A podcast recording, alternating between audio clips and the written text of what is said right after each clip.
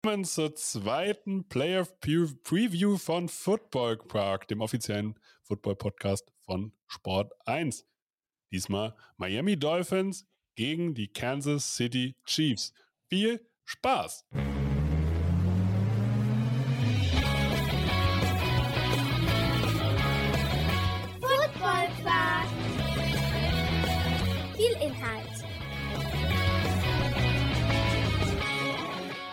Wenig Masse.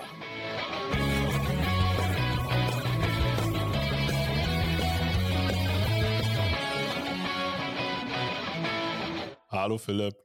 Moin Torben. Zweite Runde am heutigen Tag. Miami Dolphins at Kansas City Chiefs. Am 14.01. um 2 Uhr nachts live auf RTL. Ich denke, hast du schon den Wetterbericht gesehen von Kansas City? Nee, was ist da los? Ist das besser als hier? Weil wir haben jetzt hier die niedersächsische Seenplatte gerade. Nee, krasser. also ich glaube, Miami wird sich spätestens, wenn die Freitag aus dem Flieger steigen, noch gehörig in den Hintern beißen, dass die gegen die Bills nicht gewonnen haben. Meinst du? Meinst du, man ärgert sich? Man meint, meinst man, man hätte gerne einen Heimvorteil in den Playoffs? Äh, Vor allem, wenn man da aus dem Flieger steigt. Also in Miami sind es Freitag, wenn sie den Flieger steigen, ne? Hm? Haben die 26 Grad plus. Annehmbar. Wenn die in Kansas City aussteigen, sind die Hm. bei minus 17. Okay, aber ich hatte heute auch minus 10. Also ich Und- weiß, äh, wie unangenehm das ist, weil Ja. meine, meine Finger haben schon vom Weg Out, äh, Haustür zum Auto gefroren.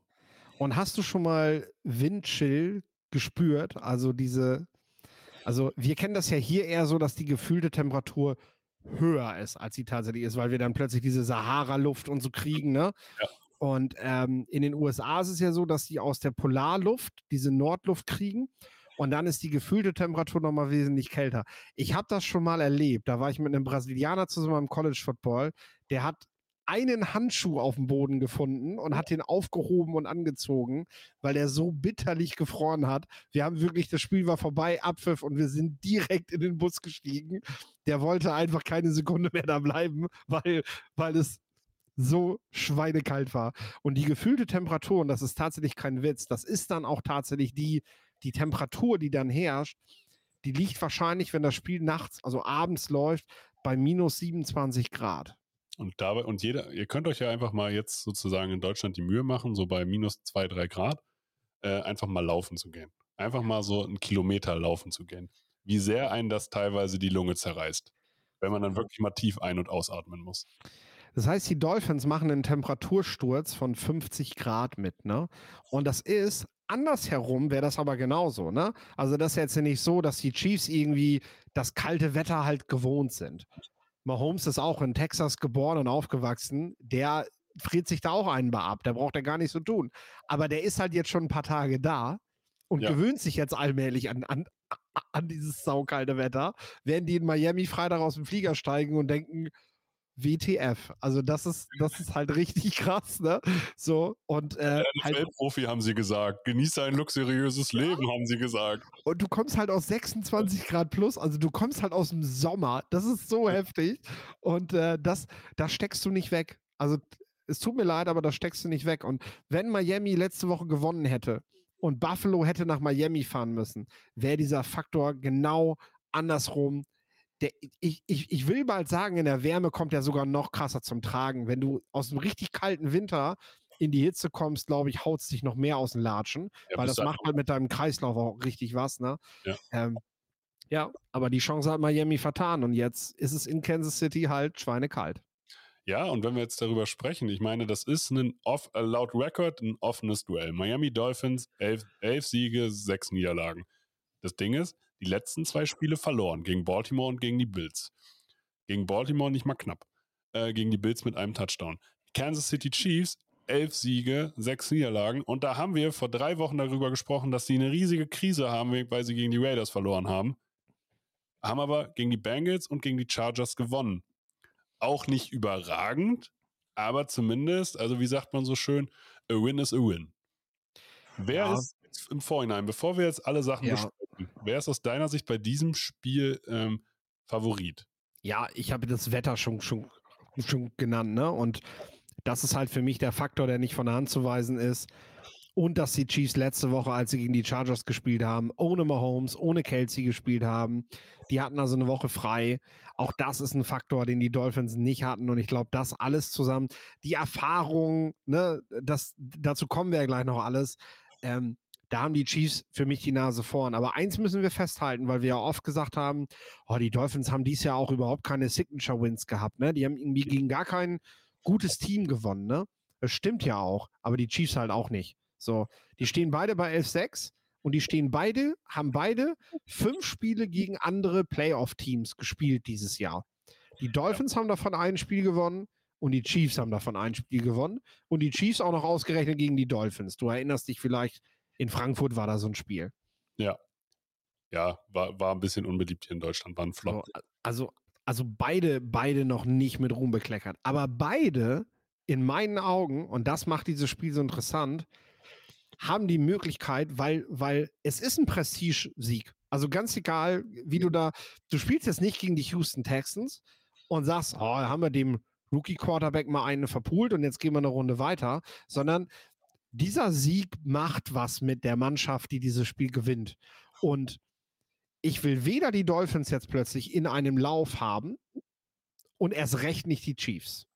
Aber ich muss jetzt, ich muss dir jetzt eine Frage stellen. Wer ist motivierter? Patrick Mahomes und äh, Travis Kells oder auf der anderen Seite Tyreek Hill? ja, für Tyreek Hill ist es äh, die Heimkehr nach Hause. Im Un Unterschied zu Mahomes und Kelsey hat er die beste Saison seines Lebens gespielt in Miami dieses Jahr. Äh, und wenn er nicht zwischendurch noch mit Verletzungen zu kämpfen gehabt hätte, ich glaube, er hätte den Receiving-Rekord mindestens angegriffen in den letzten beiden Wochen. Äh, so sind es jetzt knapp 200 Yards weniger geworden aber halt immer noch der beste Receiver der Saison, die meisten Touchdowns in, in der gesamten Saison von allen Wide Receivern und seine Zahlen sind halt auch die besten, die er bisher hatte mit Tua, nicht mit Mahomes. Während Mahomes und Kelsey beide ja ein Down Year haben. Wir reden immer davon, dass die Chiefs keine guten Wide Receiver haben und das ist ja auch wahr. Es gibt eine hohe Drop-Rate, Drop-Rate, von den Wide Receivers der Chiefs. Das ist alles nicht von der Hand zu weisen. Auch wenn man mit Rushy Rice vielleicht einen für die Zukunft gefunden hat, der mir ganz gut gefällt. Äh, aber zur Wahrheit, ja. Den haben wir vor der Saison schon empfohlen, einfach nur, um jetzt schon Werbung für unsere Draft-Folgen zu machen. Wenn ihr solche Leute vor der Saison schon kennen wollt, hört Football Quark. Genau. Da haben wir über Rice tatsächlich geredet, SMU. Und ja. Ähm, ja, zur Wahrheit gehört aber eben auch, Kelsey, keine 1000 Receiving Yards. 8,1 Yards pro Target. Das sind über 6 Yards weniger als Tyreek Hill. Gut, das ist ein Deep Threat. Aber das ist trotzdem der mit Abstand schlechteste Wert von Travis Kelsey, seitdem er in, der National Football League spielt. Mhm. Und auch un, unter 1000 Yards, das hatte der zuletzt in seiner zweiten Saison, glaube ich, so. Und Mahomes, genau dasselbe. Der hat über 45 Yards pro Spiel weniger erzielt mhm. im Passing Game als letztes Jahr in seiner Saison, wo er Super Bowl gewonnen hat, Most Valuable Player war. Klar, ich mache das auch alles an Drops, an Receivern fest, aber unterm Strich ist das auch seine schlechteste Saison, die er seitdem er als Starter übernommen hat. Er hat in Jahr 1 ja nur ein Spiel gespielt, die streichen wir mal weg, ne? Die er gespielt hat. Er hat die meisten Interceptions geworfen in diesem Jahr. Frage an dich. Über allen Jahren davor. Frage an dich. Man hatte, man hat ja einen gewissen OC an die Washington Commanders abgegeben. Nun hat Matt Nagy, der ja letztes Jahr schon viel gemacht hat, den OC-Spot übernommen. Ist das vielleicht der Unterschied? Wie sehr fehlt Eric Bienemy mehr, als man es zugeben will? Es ist alles. Also ich würde das nicht alleine an Matt Nagy festmachen. Ich würde das nicht alleine an Mahomes festmachen. Du hast aber, wie wir gerade auch gesagt, wie, wie ich gerade auch gesagt habe, du kannst es aber auch nicht alleine an den Drops der Wide Receiver festmachen. Es ist alles. Alle sind irgendwie gerade schlechter als letztes Jahr. Der Offensive Coordinator baut ein oder das ein oder andere Gadget Play zu viel ein, was halt dich in Situationen bringt, dass du bei einem Third Down plötzlich mehr Yards zurücklegen musst, als du das im Jahr davor noch gewohnt warst. Ähm, man hat halt Pech dabei auch. Diese Gadget Plays können ja auch funktionieren und dann stehst du ganz anders da. Und das sage ich, also mehr Bock auf dieses Spiel hat Tyreek Hill, wenn er nach Kansas City kommt und schulterbreit und sagen kann, hier, äh, schaut euch mal mein Jahr an. Ne? Aber die Motivation, jetzt die Saison zu drehen und die Chiefs wissen das mit all der Erfahrung, Andy Reid, Mahomes, Kelsey, die haben in den letzten 14 Playoff-Spielen dreimal verloren. Alles andere haben die weggeballert. Ne? So. Und die Chiefs wissen ganz genau, diese Saison ist vorbei, wenn, wenn sie verloren haben. Und wenn sie jetzt alles gewinnen, interessiert sich für irgendwelche Passing Yards in der Saison halt absolut niemand mehr. Die haben das Zeug dazu, die Saison komplett um, umzudrehen. Und die Chiefs sind so ein Team, denen ich das halt auch zutraue, ne? Dass sie jetzt dann plötzlich mit all ihrer Cockiness, die sie haben, noch richtig, richtig loslegen. Naja, machen wir uns nichts vor. Gegen welchen Quarterback willst du in den Playoffs nicht spielen? Ja, Gegen Mahomes. Geh, ganz weil- klar. Egal wie, wie das System ist, egal was hier, was für ein Gameplan ist, Mahomes kann dir halt auch einfach durch individuelle Qualität, durch Ja. Armqualität, durch Spielintelligenz Spiele retten. Ja. Ich habe aber eine Frage an dich. Wie hat man in den letzten Jahren, wenn man eine Chance gegen Mahomes haben wollte, am besten gegen ihn gespielt? Das haben die Lions früher immer gut gezeigt, beispielsweise. Da hatte Mahomes immer gut Probleme. Indem man gegen ihn nicht blitzt, weil gegen Blitzen macht er dich mit der Zeit fertig und eigentlich alles covern lässt und du eigentlich mit einem Foreman-Rush versuchst, einfach Pressure auf ihn zu rücken. So haben die Patriots ihn auch beispielsweise geschlagen, so haben die Lions im Nachhinein ihn mal geschlagen. Er galt zwischenzeitlich sogar mal für zwei Spieler als entschlüsselt, was natürlich Quatsch ist bei so einer Qualität, die er nun mal hat.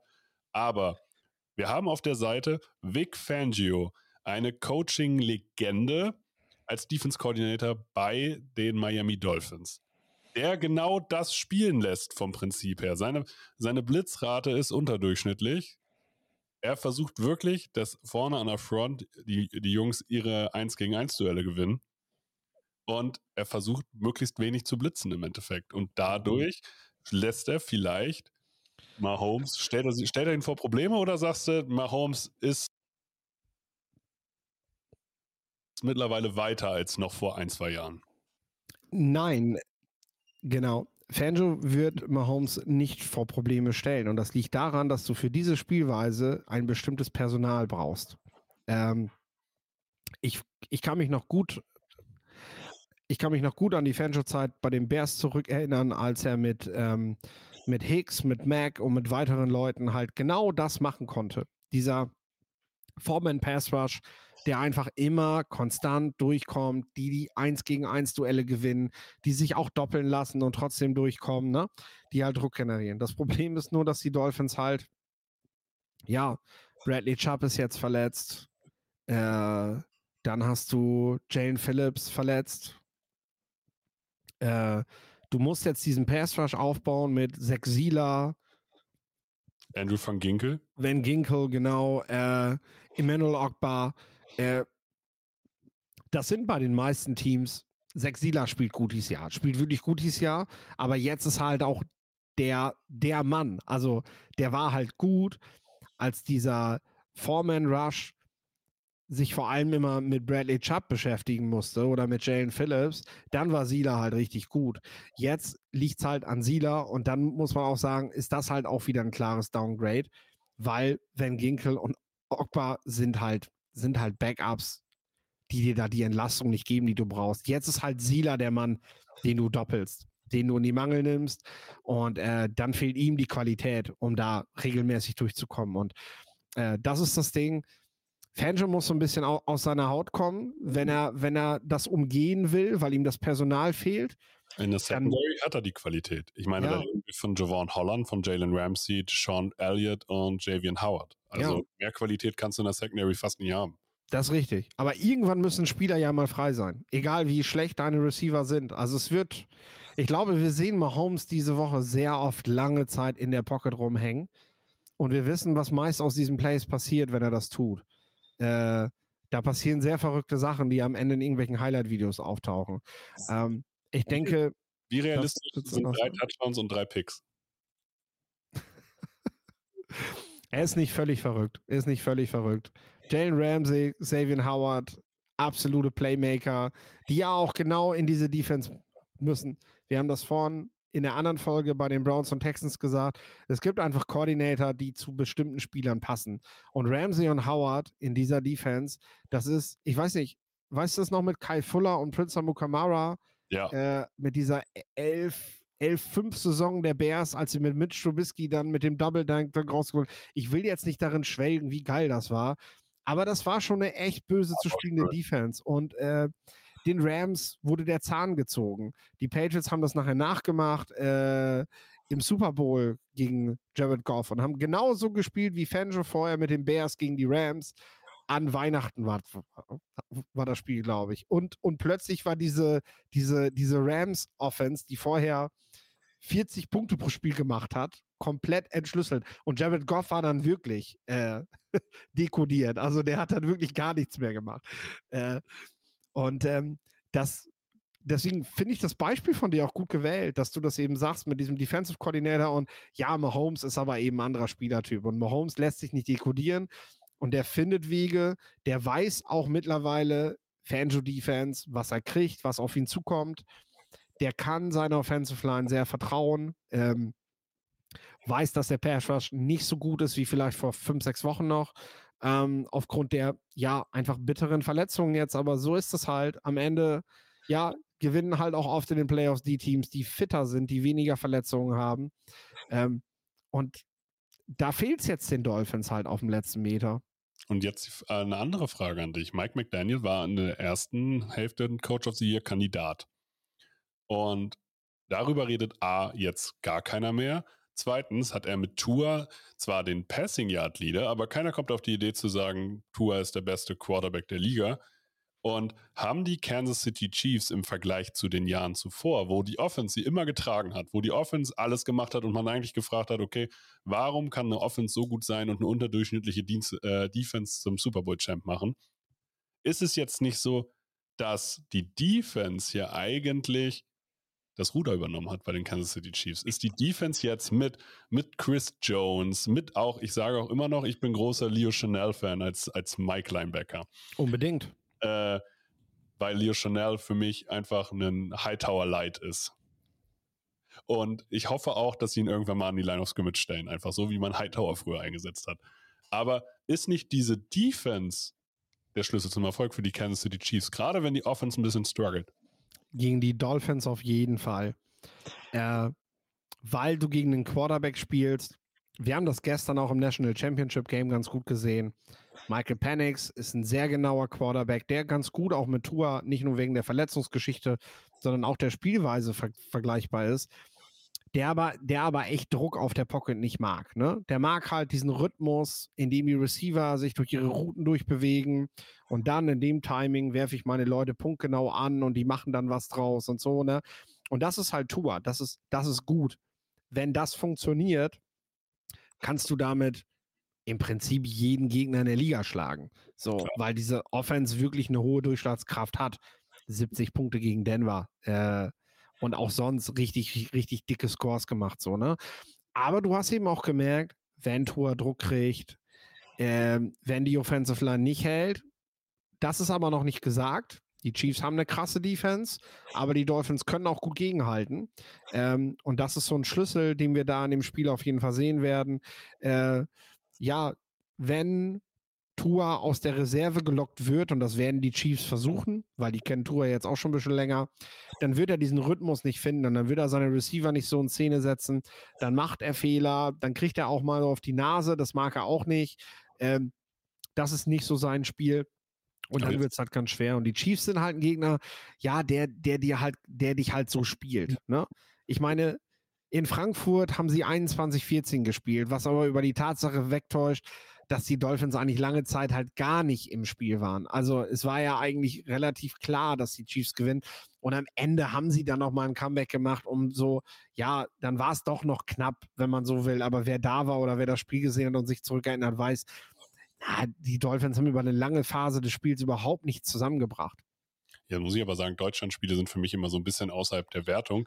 Aber so wie London-Spiele man auch immer nicht richtig tippen kann. Aber was man tippen kann, ist natürlich der beste Offensive Liner der Dolphins ist der linke Tackle Terran Armstead. In der Inside mit Liam Eichenberg und Lisa Cotton würde ich hier eine Schwachstelle einfach mal sehen. Wen stellen die Kansas City Chiefs hier dagegen? Chris Jones. Ja, klar. Und das ist für mich das Matchup. Wenn Chris Jones, wir können ja, wir, wir können ja jetzt hier einfach mal was predikten. Chris Jones macht zweieinhalb Sacks in dem Spiel und die Kansas City Chiefs gewinnen. Ja, klar. Gerade noch Druck durch die Mitte, absolutes Gift, absolutes Gift für Tour. Und ist es nicht einfach jetzt schon wieder, es ist nicht so, so wie wir bei den Houston Texans sagen, okay, die Cleveland Browns sind ein unangenehmes Matchup, sind nicht für die Miami Dolphins die Kansas City Chiefs nicht auch einfach ein richtig unangenehmes Matchup? Genau, der falsche Gegner zur falschen Zeit. Dann noch das Wetter, ähm, die Vorverletzungen, die Storyline, die Erfahrung halt, die die Chiefs auch mitbringen für Spiele dieser Art. Für die ist das halt gefühlt noch ein Regular Season Game. Also die, die sind natürlich Playoff ist was anderes, ne? Aber für die Dolphins ist es halt wirklich was anderes. Die haben das letzte Mal vor 23 Jahren ein Playoff-Spiel gewonnen. Vor über 23 Jahren. Äh, also da kann sich keiner mehr dran erinnern, der da, der da heute auf dem Feld steht. Vic Fangio weiß das wahrscheinlich noch, äh, wie die Dolphins damals gewonnen haben. Mike McDaniel kann sich, glaube ich, kaum noch erinnern. So, und äh, das ist halt für die Chiefs einfach ein Riesenfund. Mit dem Heimrecht. Also für mich haben die Dolphins letzte Woche gegen die Bills ihre Möglichkeit auf den ersten Playoff-Sieg nach über 23 Jahren ver verspielt, weil die Chiefs sind dann einfach nicht der passende Gegner dafür, ähm, den du jetzt brauchst an der Stelle. Ja, jetzt wieder. Also wir sagen beide Sieg Kansas City Chiefs. Gib mir ein Ergebnis. Willst du wieder zuerst? Ich sage 28, 21. Für die Chiefs, du sagst mehr Punkte. Chiefs, ja. Ach du, ich, ich bleib bei 24, 21. Mein, oh, wie wahrscheinlich ist es, dass zwei Spiele gleich ausgehen? Das ist spannend. Ja, aber das ist, glaube ich, das Standardergebnis. Das ist so wie im Fußball 2-1 tippen. Das ist immer, ja. immer, da liegt man immer ganz gut mit. Ja, sieht auf jeden Fall nie schlecht mit aus. Aber du sagst auf jeden Fall deutlicher und ähm, ja, ein, ja, Touchdown, ein Touchdown-Unterschied, wirklich. Ja, wahrscheinlich geht es auch eher in deine Richtung. Aber ich glaube eben, die Dolphins werden am Ende noch mal irgendwie so ein, so ein, so ein Play in der Garbage Time machen und noch mal ranrobben, was das Ergebnis halt verändert. Aber der Spielverlauf, glaube ich, wird deutlicher als ein 24-21 sein.